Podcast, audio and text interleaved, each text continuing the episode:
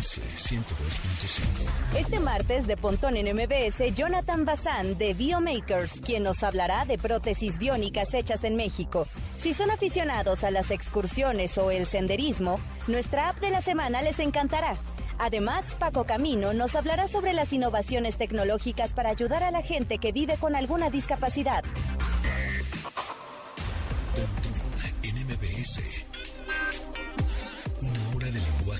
Trascendido a digital. Gadgets, gadgets, tendencias. Tecnología vestible y avances que prueban que vivimos en la era que alguna vez soñamos con el futuro. Pontón en MBS. Amigos, bienvenidos. Hoy martes 10 de agosto de 2021. Mi nombre es José Antonio Pontón. Ya programa 245. My God, ya estamos a punto de cumplir el año, ¿eh?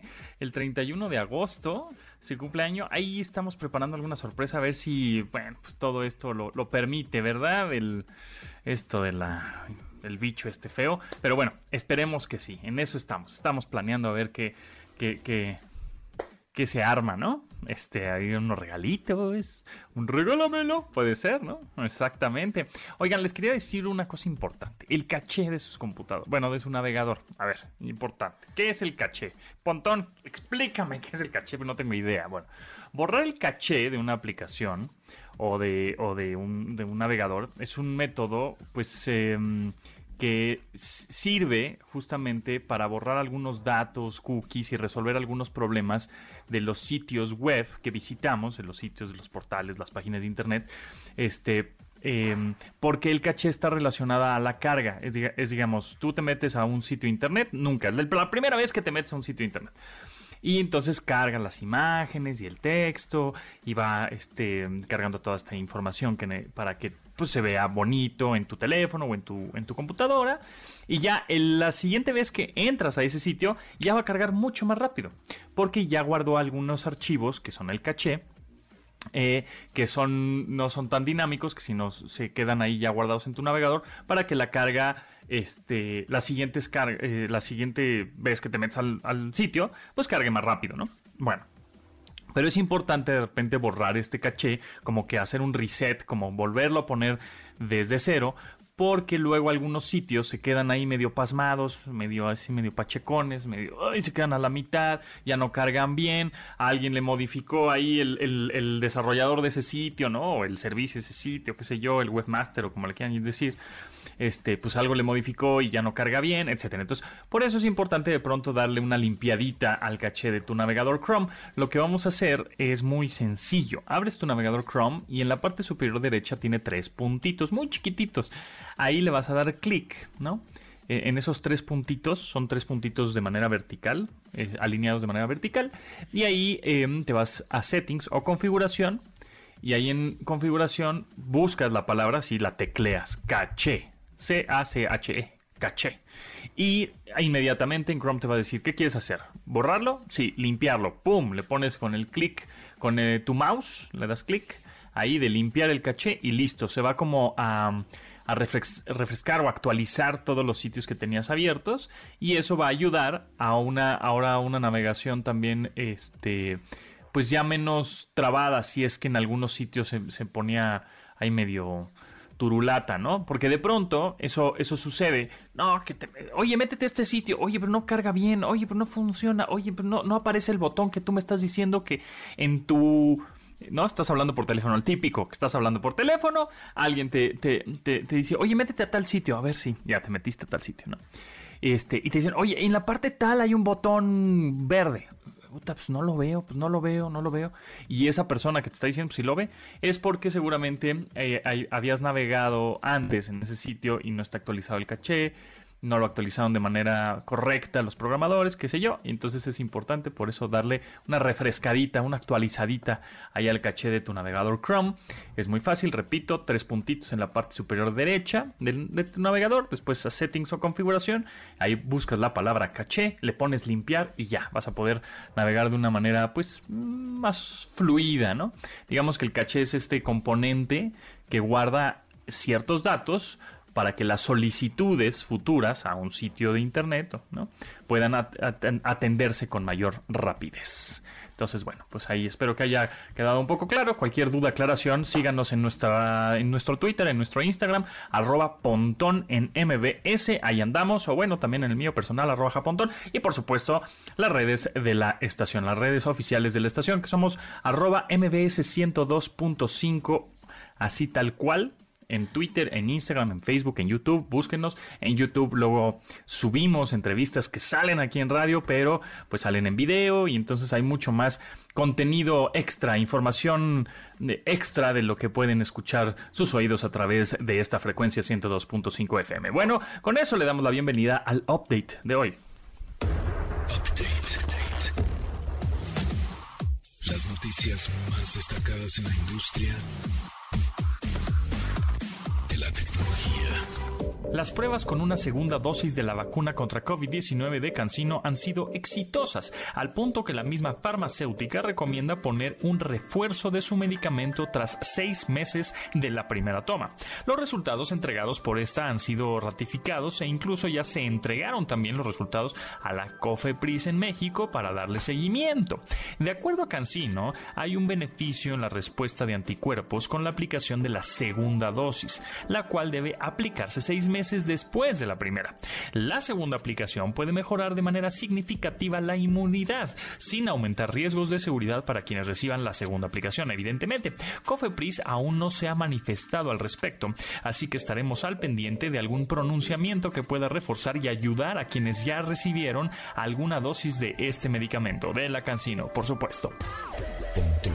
en 102.5. Apple se encuentra en medio de una controversia, pues aparentemente revisará las imágenes de los usuarios de iPhone o iCloud con la intención de encontrar a quienes tengan pornografía infantil en sus dispositivos. Para ello, la firma de Cupertino escaneará las fotografías almacenadas en la nube y teléfonos inteligentes para encontrar imágenes de abuso infantil, con la intención de ayudar a las autoridades en investigaciones penales. Esta situación ha generado una importante polémica, aunque también podría derivar en uno de los mayores demandas legales y gubernamentales en relación al manejo de datos y privacidad de los usuarios. El escaneo de imágenes que propone Apple se realizaría mediante un sistema llamado Neural Match, el cual alerta a un grupo de supervisores humanos quienes estarían en contacto con las autoridades en caso de encontrar usuarios con dicho contenido. Aunque aún se mantiene como un tema con reservas, de llevarse a cabo podría traer una reacción adversa para los clientes que valoran la privacidad con la que Apple trata los datos de sus usuarios. Sin embargo, yo estoy de acuerdo con eso, porque el que nada debe, pues nada teme, ¿no?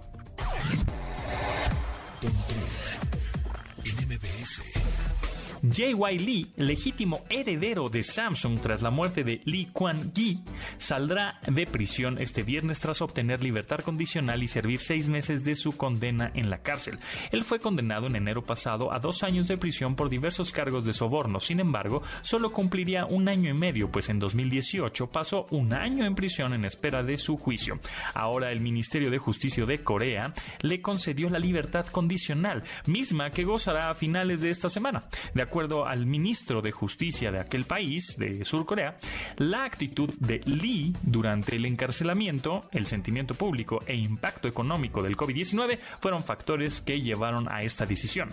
Incluso la opinión pública parece estar a favor de la liberación del heredero. Este hecho podría significar una buena noticia para la compañía, misma que no ha tenido un buen año y se ha visto superada en resultados por la competencia. En MBS. A dos años de la llegada de la tercera temporada de Stranger Things, finalmente se dio a conocer un teaser o un avance oficial de la cuarta temporada de la popular serie de Netflix. En este adelanto se presentan vistazos a temporadas pasadas en las historias de estos habitantes de Hawkins, así como algunas imágenes de los ahora muchachos que protagonizan la historia donde podemos notar que ya no son unos niños. Por supuesto, aquí no se muestran adelantos de lo que pasará en la esperada continuación a esta historia, pero sí aparecen los protagonistas de la misma donde se expone que la trama está muy lejos de terminar. Sin embargo, y pese al largo tiempo que hemos esperado para la llegada de esta cuarta entrega, no será sino hasta 2022, cuando podremos ver lo que sucede con Eleven, Mike y todo su grupo en el proceso de evitar que una realidad alterna tome posesión del mundo como lo conocemos. Que por cierto, yo soy re fan de Stranger Things. en MBS 102.5.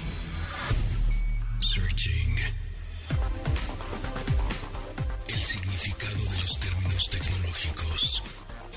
Cuando pensamos en robots, pensamos en innovación, progreso, en posibles rebeliones y en muchos factores más. Gracias a los avances que ahora vemos con la inteligencia artificial, sin embargo, el origen de la palabra robot no fue obra de la creatividad verbal de algún científico o experto en la tecnología. Este término viene de la palabra de origen checo rebota, cuyo significado es trabajo pesado. La primera persona en hacer uso de esta palabra para referirse a las máquinas fue el escritor checo Karel Capek, quien llamó así a unos autómatas que trabajaban como obreros en sus relatos fantásticos. Gracias a esta invención, los admiradores de Capek dejan pequeños robots de juguete en su tumba en Praga cada que se cumple un año de su muerte el 25 de diciembre. Amigos, tenemos regalos y señor, tenemos cinco pases dobles para la función exclusiva del nuevo Tenorio Cómico este jueves 12 de agosto a las 8 de la noche en el Centro Cultural Teatro 1. Márquenos ahora mismo 55 51 66 1025 es el teléfono en cabina. Eh, les va a contestar Itzel, le dicen Itzel, regálamelo, quiero un acceso y ya está, vamos, van a ganarse uno de estos pases dobles, de estos cinco pases dobles que tenemos para esta función exclusiva del nuevo Tenorio Cómico este jueves 12 de agosto a las 8 de la noche en el Centro Cultural Teatro 1. Así que ya saben qué hacer. Nada más agarren el teléfono y márquenos al 5551 66 1025. Ya está.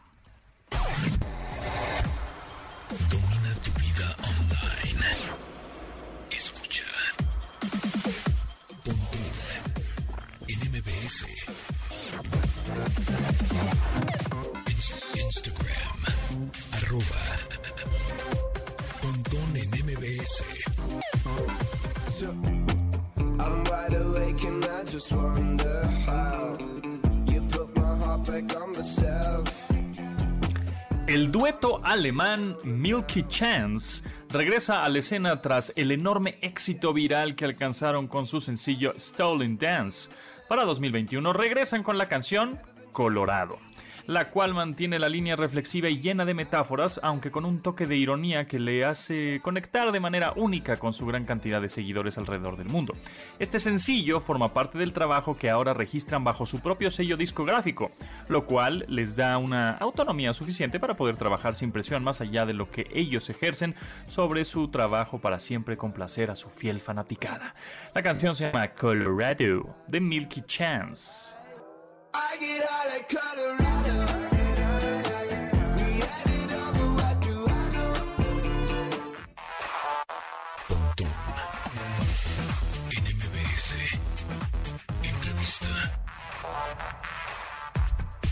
Amigos míos, qué bueno que siguen en sintonía en MBS 102.5 FM.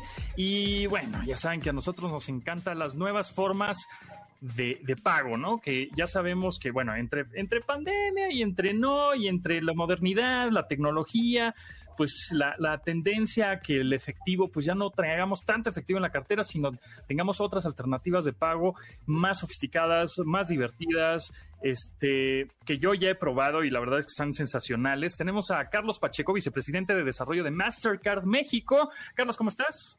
Muy bien, muy bien. Qué gusto saludarte. Y vamos, bueno, vamos a platicar de eso. Y también con Matías Núñez Castro, director ejecutivo de medios de pago en Santander, México. Matías, ¿cómo andas? Buenas tardes, José Antonio, un gusto. Gracias por la invitación. ¿eh? Qué bueno, pues bueno, platíquenos primero la, alianza que tiene ahorita Mastercard y Santander. Pues si quieren, déjenme comenzar este, y, decirles que estamos muy orgullosos de, de esta alianza que estamos firmando entre Mastercard, Santander y GetNet y lo que estamos haciendo es impulsar los, los pagos contactless o los pagos sin contacto, eh, que son muy relevantes ahora para mejorar la conveniencia, la seguridad de los pagos y en este entorno pagos más, más higiénico, ¿no? Y, pues por eso me da mucho gusto el, este, este trabajo que estamos haciendo con Matías de, Santander. Sí, Matías, a ver, platícame un poco acerca de este, esta nueva forma de pago eh, que están incorporando ustedes en el portafolio de productos, que es un pago contactless. Pero a ver, vámonos pian pianito, en, en el ABC del contactless. Vale, muchas gracias, José Antonio. Básicamente dos o tres mensajes. ¿no? El primero es que los pagos sin contacto en el mundo, la verdad que son muy relevantes hoy en día. Cerca de uno de cada cuatro pagos se hacen aproximando la tarjeta de crédito o el teléfono o el reloj al dispositivo, ¿no? Y eso en el mundo se utiliza en, pagos, yo diría, de, menor cuantía, diarios permanentes, ¿no? En los estacionamientos, en, el transporte público, en una tienda, eh, cuando uno paga un café. En lugar de entregar la tarjeta al, tendero, básicamente uno acerca la tarjeta al dispositivo o de vuelta el teléfono, su billetera, lo que fuera, y con ese acercamiento, eh, básicamente se conecta la antena con la tecnología y permite que el pago se haga sin contacto y haciéndolo mucho más fácil, seguro, más ágil, mejor para el comercio y para el, y para el tarjetaviente. ¿eh? A ver, Matías, yo he, utilizado este tipo de pagos contactless que son con un wearable, con un teléfono que acercas a la terminal bancaria, con la misma tarjeta ¿no? de crédito, solo, solo tocas, así le das un besito a la terminal y sale el voucher, ¿no? Pero platícame un poco de la seguridad, porque a mí se me hace mágico pero de pronto es, ya no me piden un PIN, ya no me piden una firma electrónica, ¡pum! De repente ya pagué mi, mi café, bueno, justo la playa que traigo puesta, la pagué, la pagué así. Entonces, ¿cómo, eh, un poquito de la seguridad. Yo, yo, voy a mencionarte dos comentarios porque viene a mí la pregunta, pero me gustaría que Carlos me complemente. ¿no? Básicamente, la tarjeta solamente cuando uno la acerca a 0,5 centímetros del dispositivo es cuando funciona, ¿no? Y si uno tiene una billetera física un bolsillo, lo que fuera en el medio, es imposible que haya contacto o básicamente que la antena funcione. Entonces eso hace que el pago sea muy seguro, ¿no? La realidad es que la tarjeta, el chip que contiene y la antena que contiene es única, ¿no? Entonces no hay forma, y esto lo va a explicar Carlos mejor, de que, de que, sucedan fraudes y básicamente lo que, lo que nos permite es más seguridad porque el cliente cuando acerca la tarjeta no tiene que andar entregando su plástico y corriendo el riesgo de que le vean el número de plástico y esas cosas que hoy los defraudadores utilizan para, para, para básicamente para sacar el dinero, ¿no? Entonces, es, yo diría que es un medio de pago súper seguro y en cuanto al, PIN, básicamente hoy hay una regla en México por el cual hasta 400 pesos no pedimos el PIN, básicamente para acelerar y para hacer más simples los pagos. Y ahí en adelante cada emisor puede definir si quiere o no pedir la firma, ¿no? Este, y existe una tecnología en el mundo que se llama el, PIN on Glass, que, que, uno puede eventualmente después ponerle el PIN cuando el emisor lo permite. Y eso va a ser parte de la evolución que el mercado mexicano va a traer con el tiempo y esta es una de las medidas que empiezan, ¿no? Nosotros tomamos la decisión de como banco eh, emitir el 100% de los plásticos contactless y, eso requiere una inversión, unos desarrollos muy importantes, ¿no? Pasar de 2 millones de plásticos hasta 20 millones en 5 años es, es, es, es, una iniciativa de, envergadura. Entonces, eso va a hacer que, que, vayamos evolucionando en la seguridad también en cuanto al, al, pedido del PIN. ¿eh? O sea, el futuro en cinco años es todas las tarjetas de crédito y débito, el plástico en sí de Santander van a ser contactless. Yo nada más acerco la tarjeta a menos de un centímetro, a, la mitad de un centímetro, a la terminal y como arte de magia pago el servicio o el producto. Efectivamente, y, me gustaría básicamente ratificar lo que, lo que dijiste, pero también decir que desde hoy el 100% de los plásticos que vendemos y que reponemos eh, a los clientes van con la tecnología de sin contacto. Entonces, durante estos cinco años es como es, el tiempo en el cual las tarjetas van venciendo y vamos renovando el parque entero. Carlos Pacheco, vicepresidente de desarrollo de Mastercard. Sabemos que Mastercard eh, luego nos confundimos de que ay, es una empresa financiera y no, es una empresa tecnológica. Entonces, eh, platícanos un poco acerca de esta tecnología contactless eh, quien donde ahorita, bueno, estamos viendo que Santander tiene los plásticos, pero en un futuro, pues vamos a tener otras formas de pago en el teléfono, en, el, en los relojes inteligentes, en todas estas partes, ¿no? Para hacerlo contactless también, ¿no? Absolutamente, y justamente lo que hace Mastercard es los desarrollos tecnológicos que pone a la disposición de Santander y de GetNet para que todo esto funcione con esto que tú decías casi casi mágico. En el caso de, las, de los plásticos, lo que pasa es que cada vez que acercamos esa tarjeta a la terminal, se genera un criptograma mm. en el cual los centros de autorizaciones de Santander saben que esa tarjeta es auténtica y saben que estuvo el tarjetaviente con esa tarjeta. Es muy importante. La segunda parte que también es muy importante es cuando pagamos con un eh, teléfono celular, con un eh, reloj inteligente, lo que sucede es que también se genera un criptograma que tiene información del dispositivo que fue enrolado en este programa contactless que hace que sea absolutamente seguro. Entonces, por eso es que nos sentimos como muy optimistas de que no solamente estamos dando la mejor eh, experiencia de uso, el mejor user experience, sino también la mejor tecnología de seguridad para poderlo hacer a ver, de pronto nos encontramos, también me ha pasado, te vas a algún establecimiento, servicio, producto, lo que sea, y quieres pagar, pues contactless, ¿no? Pues es lo moderno, es lo nuevo, es lo tecnológico, es lo de vanguardia. Y te dice, uy, no, es que no aceptamos, o, o, ¿qué es eso? O le dan, le dan miedo, no, no, no, mejor desliza la tarjeta. Están acostumbrados a otras cosas. Entonces, platícanos un poco más bien de la cultura que los, las, em, los pequeños lugares, restaurantes, deben de tener en cuenta de esta tecnología contactless. Y por el otro lado, si es que todas las terminales en México, porque sabemos que igual en, en, otras partes del mundo ya están más acostumbrados y hay terminales que funcionan con todas las formas de pago, si es que en México ya todas las terminales eh, de, de tarjeta de crédito, de tarjeta de débito, funcionan con esta tecnología. Pues mira, déjame, eh, arranco y después le pido a Matías, con quien hemos este, trabajado para que ellos tengan un programa muy importante de educación. Mira, déjame comenzar un poco diciéndote cómo fue el proceso de evolución para hacer esta migración de, la base de terminales. Primero empezamos hace dos años con todas las terminales que están eh, solitas, digamos, cuando vas a un pequeño establecimiento, ves, te traen la, terminal. Fue, esa fue la primera etapa. Eh, y de esos tenemos un gran avance. La segunda etapa fue cómo eh, todos los dispositivos con los cuales te cobran con el teléfono, este, se hizo la evolución para que también fueran contactless. Esa es la segunda que tenemos. Y recientemente fue la última en la cual se hace la migración de todas las terminales que están integradas en la caja registradora, que requieren una serie de desarrollos más importantes. Y por eso es que tú ves eh, una evolución, digamos, en etapas para eso, ¿no? la, educación del cajero es fundamental y es ahí donde nuestros amigos de Santander y GetNet tienen, tienen planes muy importantes para esa educación. Matías.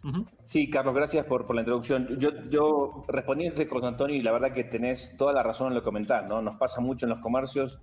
Yo soy un superusuario y cuando voy a los comercios siempre trato de incentivar el pago sin contacto con mis plásticos y me pasa mucho esto. Básicamente, nosotros desde Santander, como sabes, somos dueños de Ketnet, que es la compañía adquirente del grupo, y, hoy lo que decidimos es asumir el compromiso que te dije con los plásticos que emitimos, pero también el compromiso para que todas las máquinas nuevas que traemos a, los comercios tengan la tecnología de pago sin contacto.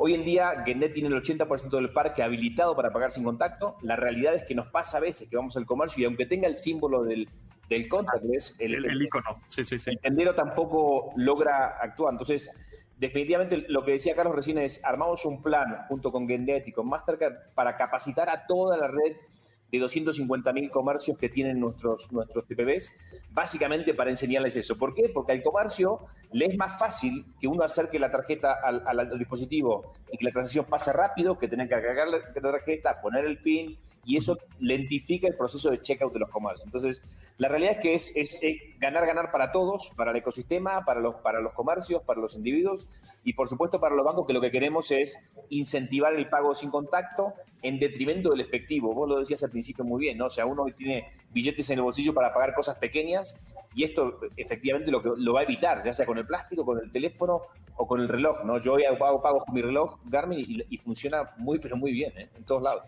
Claro, justamente este, el efectivo tiende ya un poco a desaparecer, no, no en absoluto, va a seguir coexistiendo, evidentemente, pero este, pues antes no, no, me acuerdo, ¿no? Mi, mi, papá traía su fajo de billetes, porque con eso pagaba todo, porque igual no, había, no tenía tarjeta, etcétera.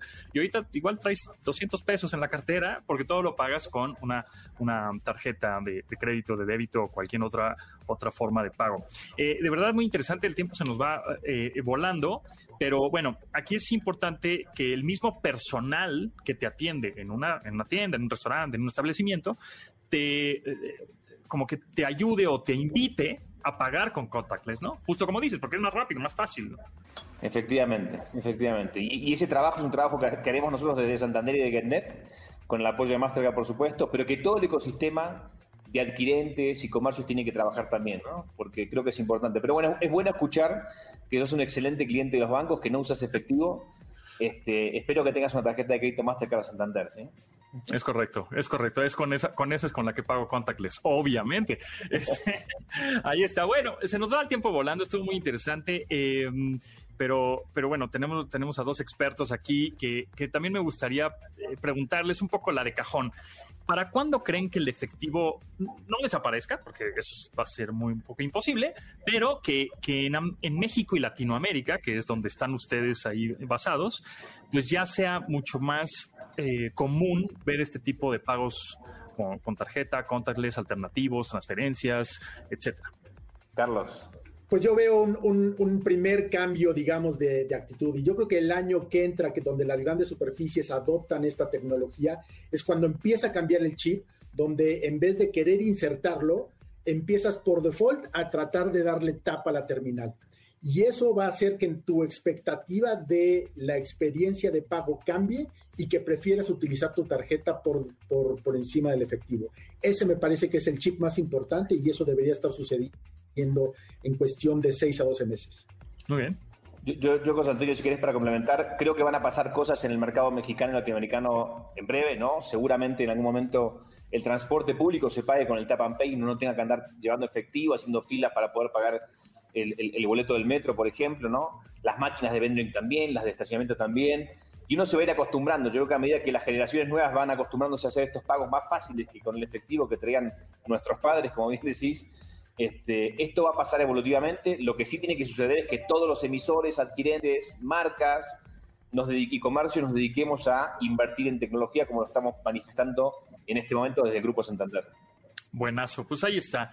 Eh, todos los pagos serán contactless, ese es el futuro, bueno, prácticamente el presente, así que váyanse acostumbrado, no le tengan miedo, amigos, así es. Tú pones la tarjeta en la terminal y pagas, así, facilito, tan transparente y cuando digas, es que no lo puedo creer, bueno, pues acostúmbrate porque lo tienes que creer.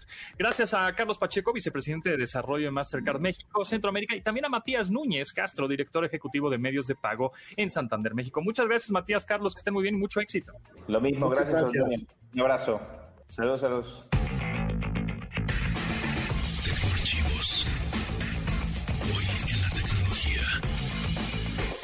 El 10 de agosto de 2015, Larry Page y Sergey Brin anunciaron una nueva compañía llamada Alphabet. La función de esta nueva firma es supervisar Google, así como otras empresas que el portal más importante del mundo adquirió con el paso de los años como Calico, Nest y otras más. Esto hizo de Sundar Pichai el CEO del nuevo Google, cargo que a la fecha preserva. Este movimiento permitió a Alphabet utilizar nombres como Goog o Google en mercados accionarios como Nasdaq sin afectar a los accionistas anteriores y preservando todos sus derechos como compradores de las mismas. Escuchas Pontón en MBS. Información digital decodificada para tu estilo de vida digital. Twitter, arroba Pontón en MBS.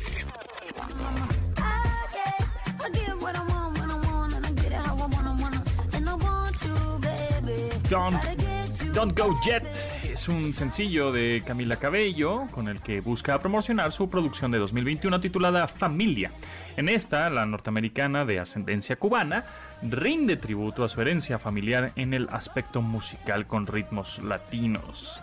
Esta canción se está presuntamente dedicada a Sean Mendes, cantante con quien sostiene una relación desde hace un par de años y cuyas vidas públicas le han mantenido separados por cuestiones laborales. La canción Don't You Get Yet, Don't Go Yet, perdón, de Camila Cabello.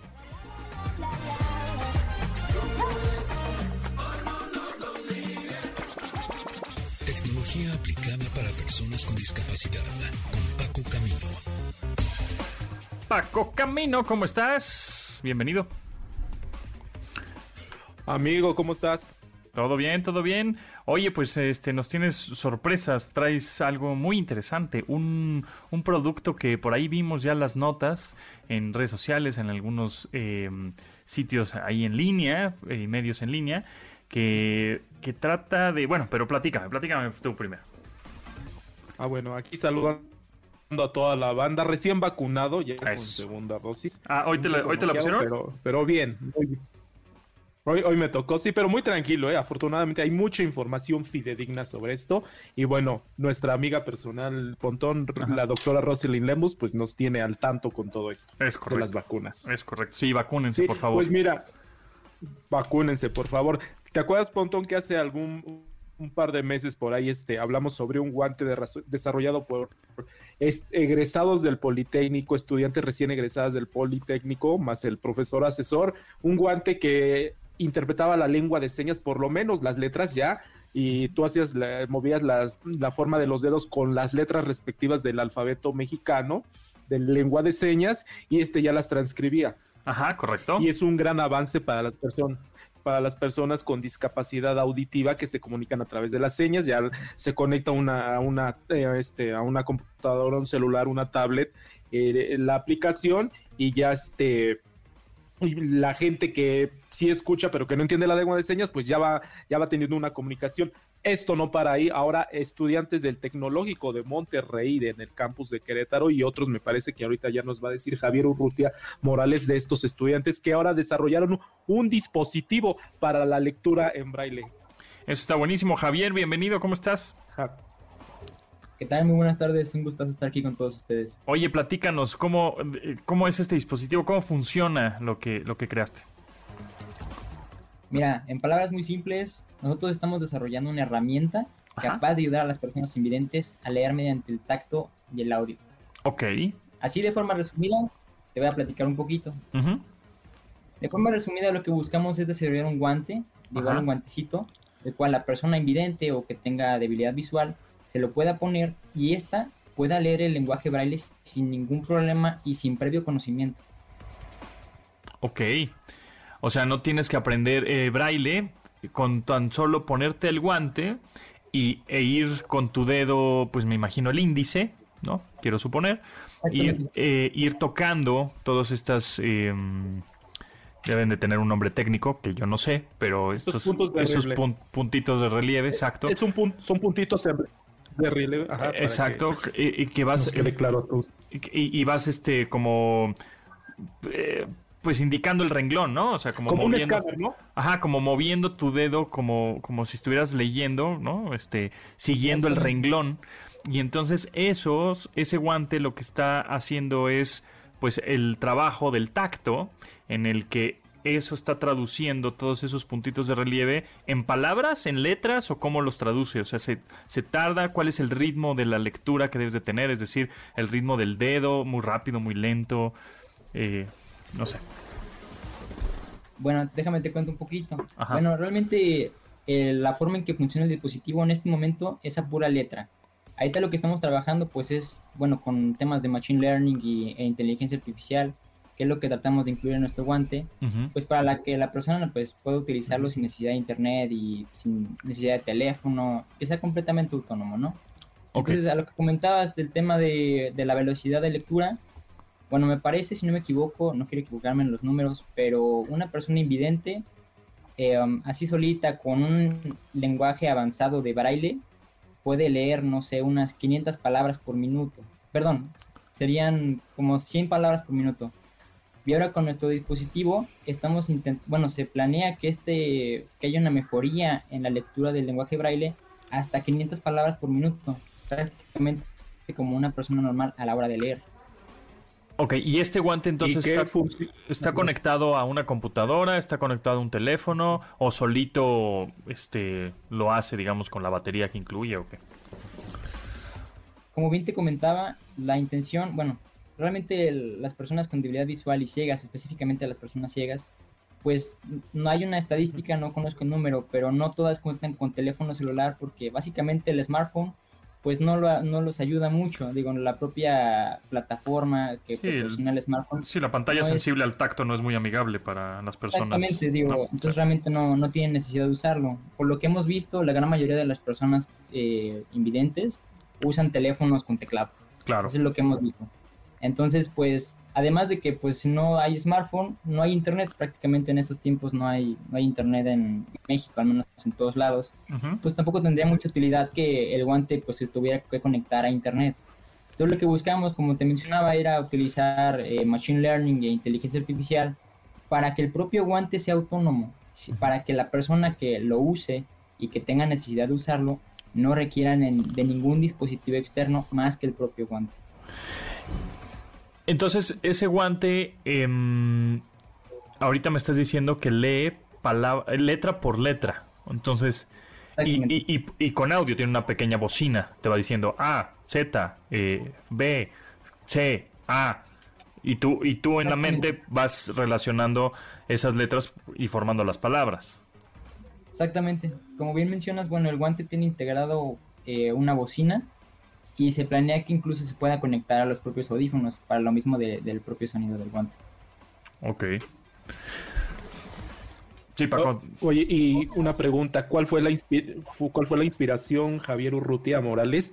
Eh, ¿Cuál fue la inspiración para realizar esto? ¿Tuviste algún caso cercano de discapacidad visual o fue por algo que viste con amigos familiares o ya tenías esto desde niño? Platícanos. Bueno, te voy a platicar un poquito del inicio de todo el proyecto que se llama Tab Vision. En sí el proyecto nació hace un año prácticamente. Hace un año estábamos pues en la escuela y nos llega un concurso de parte de, nuestra carrera de, ingeniería eh, que se llama RISE. En este concurso se pedía que nos juntáramos cierto número de personas para participar. Y dije, bueno, está padre, vamos a armar el equipo. Entre esa idea mía y de otros compañeros nos juntamos entre ellos va Luis Ramos, eh, una amiga que se llama Claudia, que fuimos los primeros tres eh, armando el equipo. Y luego se juntaron otros tres que se llaman Darío Aguilar, eh, Yajairo Zavala y Mildred Naranjo. Al final somos seis integrantes. La idea nació así. Como el, concurso en sí era sobre eh, las ODS, pensamos cuál es la ODS que menos se ha tocado en los últimos tiempos. Básicamente es la desigualdad de las personas creo que ha sido el que menos temas ha tocado y que a partir de, no sé, unos meses para acá, pues ha ido en auge, eh, curiosamente. Entonces, este compañero que se llama Luis Ramos, un socio mío, amigo, nos platica la historia de una vez que él fue a una asociación que se llama Ipasidevi, en la cual había puros niños. Entonces en, este, en esta asociación, pues él se acerca a uno y el niño con, pues, con una voz de ¿cómo llamarlo? Una voz eh, amigable y sincera, le preguntó que si podía ver. Entonces, prácticamente esa pregunta fue la que le impactó demasiado a él como para decir, wow, ¿qué está pasando y por qué no estamos haciendo algo al respecto? Entonces nos llega con esta historia, a todos nos conmueve, digo, creo que todos en algún momento hemos tenido contacto con, con personas con, con, estas, con estas capacidades diferentes entonces nos tocó el corazón y dijimos, ¿sabes qué tenemos que hacer al respecto? Entramos en estadísticas, empezamos a ver en el INEGI y nos damos cuenta que el problema más grande de lo que piensas, digo, a lo mejor ver ya es un problema, pero ¿sabes qué? Resulta que a nivel mundial el 85% de todas las personas invidentes y débiles visuales no saben leer braille. Entonces, ¿qué sentido tiene tener un lenguaje específicamente para personas invidentes si no lo saben leer? Resulta que pues entre plática y en las asociaciones, instituciones, realmente para la persona que, es invidente es, es casi imposible aprender baile, es muy complicado. Entonces por eso pensamos, ¿sabes qué? Vamos a entrar en ese tema, creo que podríamos hacer algo al respecto, creando este guante que les ayuda a leer y pues entrar en un, en un pequeño detalle dentro de, de la educación en México, por ejemplo pues está súper bien. Y este, eh, este mm, producto, eh, me imagino todavía no está a la venta, está en prototipo, pero ¿tienen pensado sacarlo al mercado? Sí, sí, completamente. Sí, nuestra intención es hacer algo al respecto. Ahorita de inicio, nuestro meta de corto, de corto alcance sería en nuestro propio estado. O sea, de hecho aquí en, San Luis Potosí, les hablo desde acá, les mando saludos todos. Uh, hay prácticamente cerca de 14 mil, 15 mil personas con esta discapacidad. Entonces, creo que si lo pensamos aquí cerca, creo que podríamos hacer algo muy grande si atacamos aquí este lado del, país. Muy bien. ¿Y para cuándo crees que ya el, este, este guante pueda leer palabras completas y no solo letras? Eh, pues tenemos pensado de aquí a seis meses. Es la intención que esté completamente desarrollado, al menos el mínimo producto viable de que sea funcional, poderlo probar con las personas. Hasta el momento en pláticas creo que con todas las instituciones que hemos estado en contacto, todas están de acuerdo en que es un producto que funciona y que puede funcionar, al menos para poder educar a, la, a, los chicos y, personas que, que, están dentro de estas instituciones. Entonces, pensaríamos en ese rango de tiempo. Buenísimo, pues muchas gracias Javier Urrutia, muchas felicidades, mucho éxito, seguramente estaremos ahí en contacto para las, ver las próximas actualizaciones que tiene Tab Vision. Muchas gracias José Antonio, de verdad, muchas gracias por la invitación, el camino, eh, de verdad les agradecemos muchísimo por el tiempo y por esta oportunidad. Bueno, pues vamos un corte y regresamos con Paco para que nos hable de algunas aplicaciones también sumamente interesantes para las personas con discapacidad.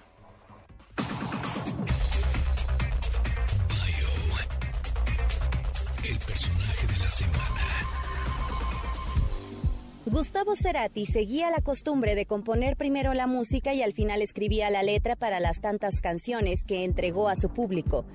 Se decía incluso que era tan perfeccionista que no permitía dejar ir o dormir a nadie hasta que las canciones quedaran tal y como él lo tenía imaginado. Estas y algunas curiosidades más son las que escucharán a continuación cuando platiquemos sobre su música. La primera canción de Gustavo Cerati en la Sociedad Argentina de Autores y Compositores se titula Ay nena, ¿cómo vas a ser? Pese a esta situación, este tema nunca salió a la luz. Uno de sus grandes éxitos de música ligera no fue compuesta de la manera en que nosotros la ubicamos. En su primera versión contaba con una letra mucho más amplia, sin embargo, para que cuadrara mejor y fuera más ligera, decidió retirar una estrofa. La última canción que interpretó en vida fue Lago en el Cielo. Esta la presentó en un concierto en Caracas, Venezuela, poco antes de sufrir el accidente cerebrovascular que le hizo caer en coma y morir unos años después.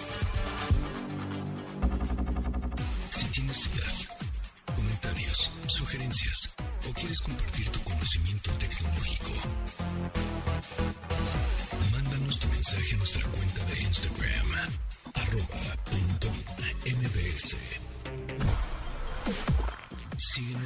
Instagram, Instagram como arroba pontón en mbs y manda tus mensajes de voz.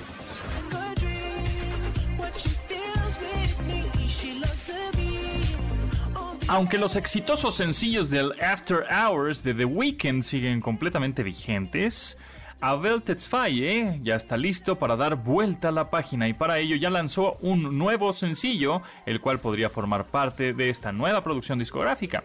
La prueba de ello es Take My Breath, canción en la que The Weeknd preserva la línea temática de tentación y deseo musicalizada con sintetizadores nostálgicos de la década de los 80. Esta hizo una de sus primeras apariciones en un promocional justamente para impulsar al equipo femenil de atletismo para los Juegos Olímpicos de Tokio 2020. Take My Breath de The Weeknd. Lo nuevo, nuevísimo.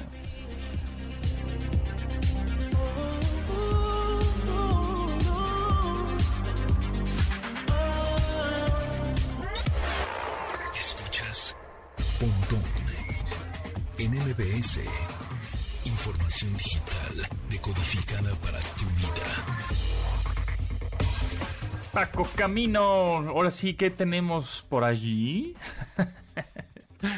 Mira, amigo, ¿qué tal aquí? Oye, mira, aprovechando, quiero aprovechar también, este, ya que hablaste hace rato de finanzas personales, bancarizarte digitalmente. Sí, sí, sí. Este, actualmente la Secretaría, la Secretaría del Bienestar ya está dando de alta y inscribiendo a, las personas con discapacidad o adultos mayores para que reciban su pensión eh, a través de una tarjeta. Y hay cuatro instituciones bancarias y, que te administran tu dinero y te lo deposita. Puedes hacer pagos, este, cobrar, recibir dinero todo a través de aplicación. La verdad es que está muy fácil y para toda la banda que quiera inscribirse, que tenga alguna discapacidad o sea adulto mayor, pues marquen al 800-639-4264 incluso hasta los van a ver, o sea, no tienen que desplazarse, les pueden ir a, tomar la foto a su casa y ya van a tener su, su, tarjeta y su aplicación para que ustedes sean también parte del mundo digital y, y un derecho que tienen aquí en México.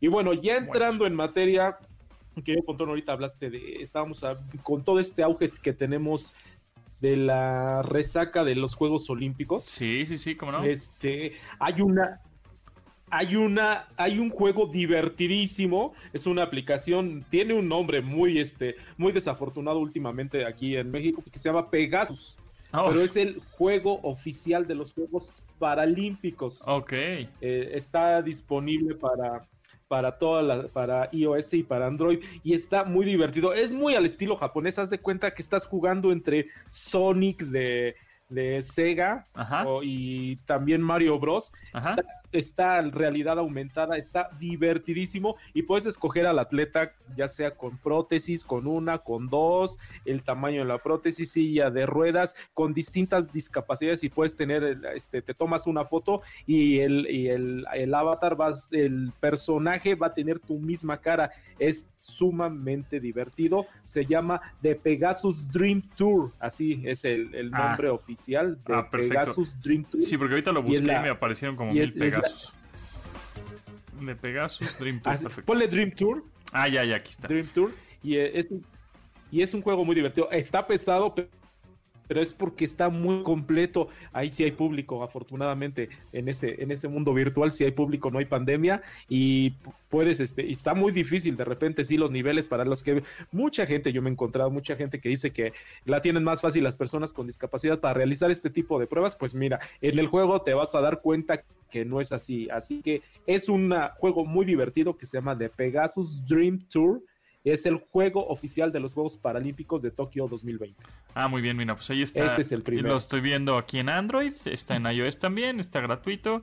Y sale este Picotaro, que es el de Pineapple Pencil. exacto. Ahí, ahí sale este, este señor, este señor.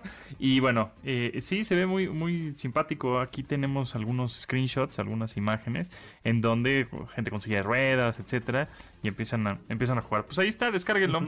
De Pegasus Dream Tour. Así búsquenlo, porque si ponen Pegasus les van a aparecer mil cosas. Entonces, de Pegasus Dream Tour. Y por ahí tenías uno, uno más por ahí rápidamente, porque tenemos poco tiempo para que camino. Ah, bueno, tenemos uno muy divertido, así como hay de Bus, de el simulador Bus, Bus Driver, el de Truck Driver, el de motocicletas. Hay uno muy divertido que es de, de Wheelchair Simulator, simulador de silla de ruedas, así lo encuentran también. Y es una, es una, empiezas con una abuelita en una silla de, de ruedas eléctrica. No está fácil porque también quieren concientizar el uso de este tipo de dispositivos para las personas con discapacidad.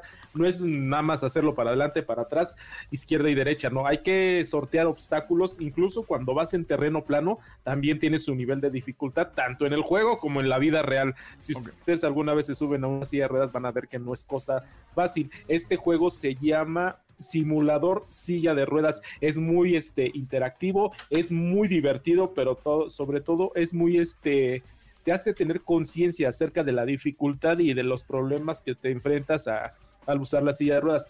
Empieza con un nivel muy fácil, todo terreno, todo plano, pero después tienes que sortear obstáculos, piedras, bardas, este, rampas de un, este, una inclinación muy pronunciada. Entonces ello te va generando que tengas esa conciencia y que sepas la dificultad a la que se enfrentan día a día las personas que tienen alguna discapacidad y que utilizan silla de ruedas eléctrica o impulsada a mano. Esta así se llama el, simulador silla de ruedas. Así búsquenlo y también lo encuentran en, ambas plataformas telefónicas. Bueno, pues ahí está. Muchas gracias, Paco Camino, como siempre. Eh, buena entrevista, por supuesto. Y ah, Javier, que pueden buscar un poco más de información que se llama Tap Vision, este guante para que te traduzca el idioma braille, ¿no? Sin que sepas braille, ¿no? Eso es, lo más interesante.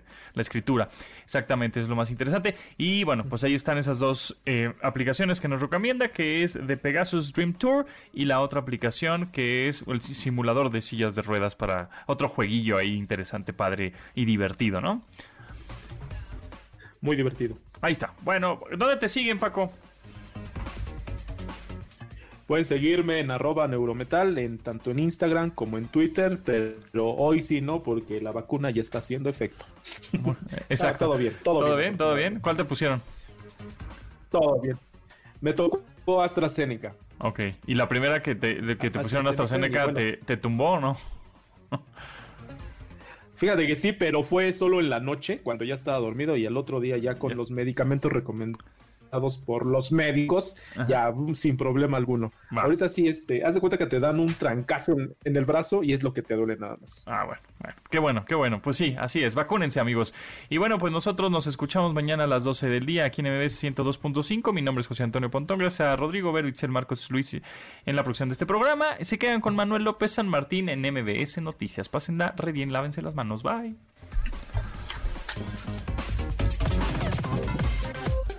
Sus avances, ahora somos relatores de cómo rebasa los alcances de nuestra imaginación. Pontón en MBS.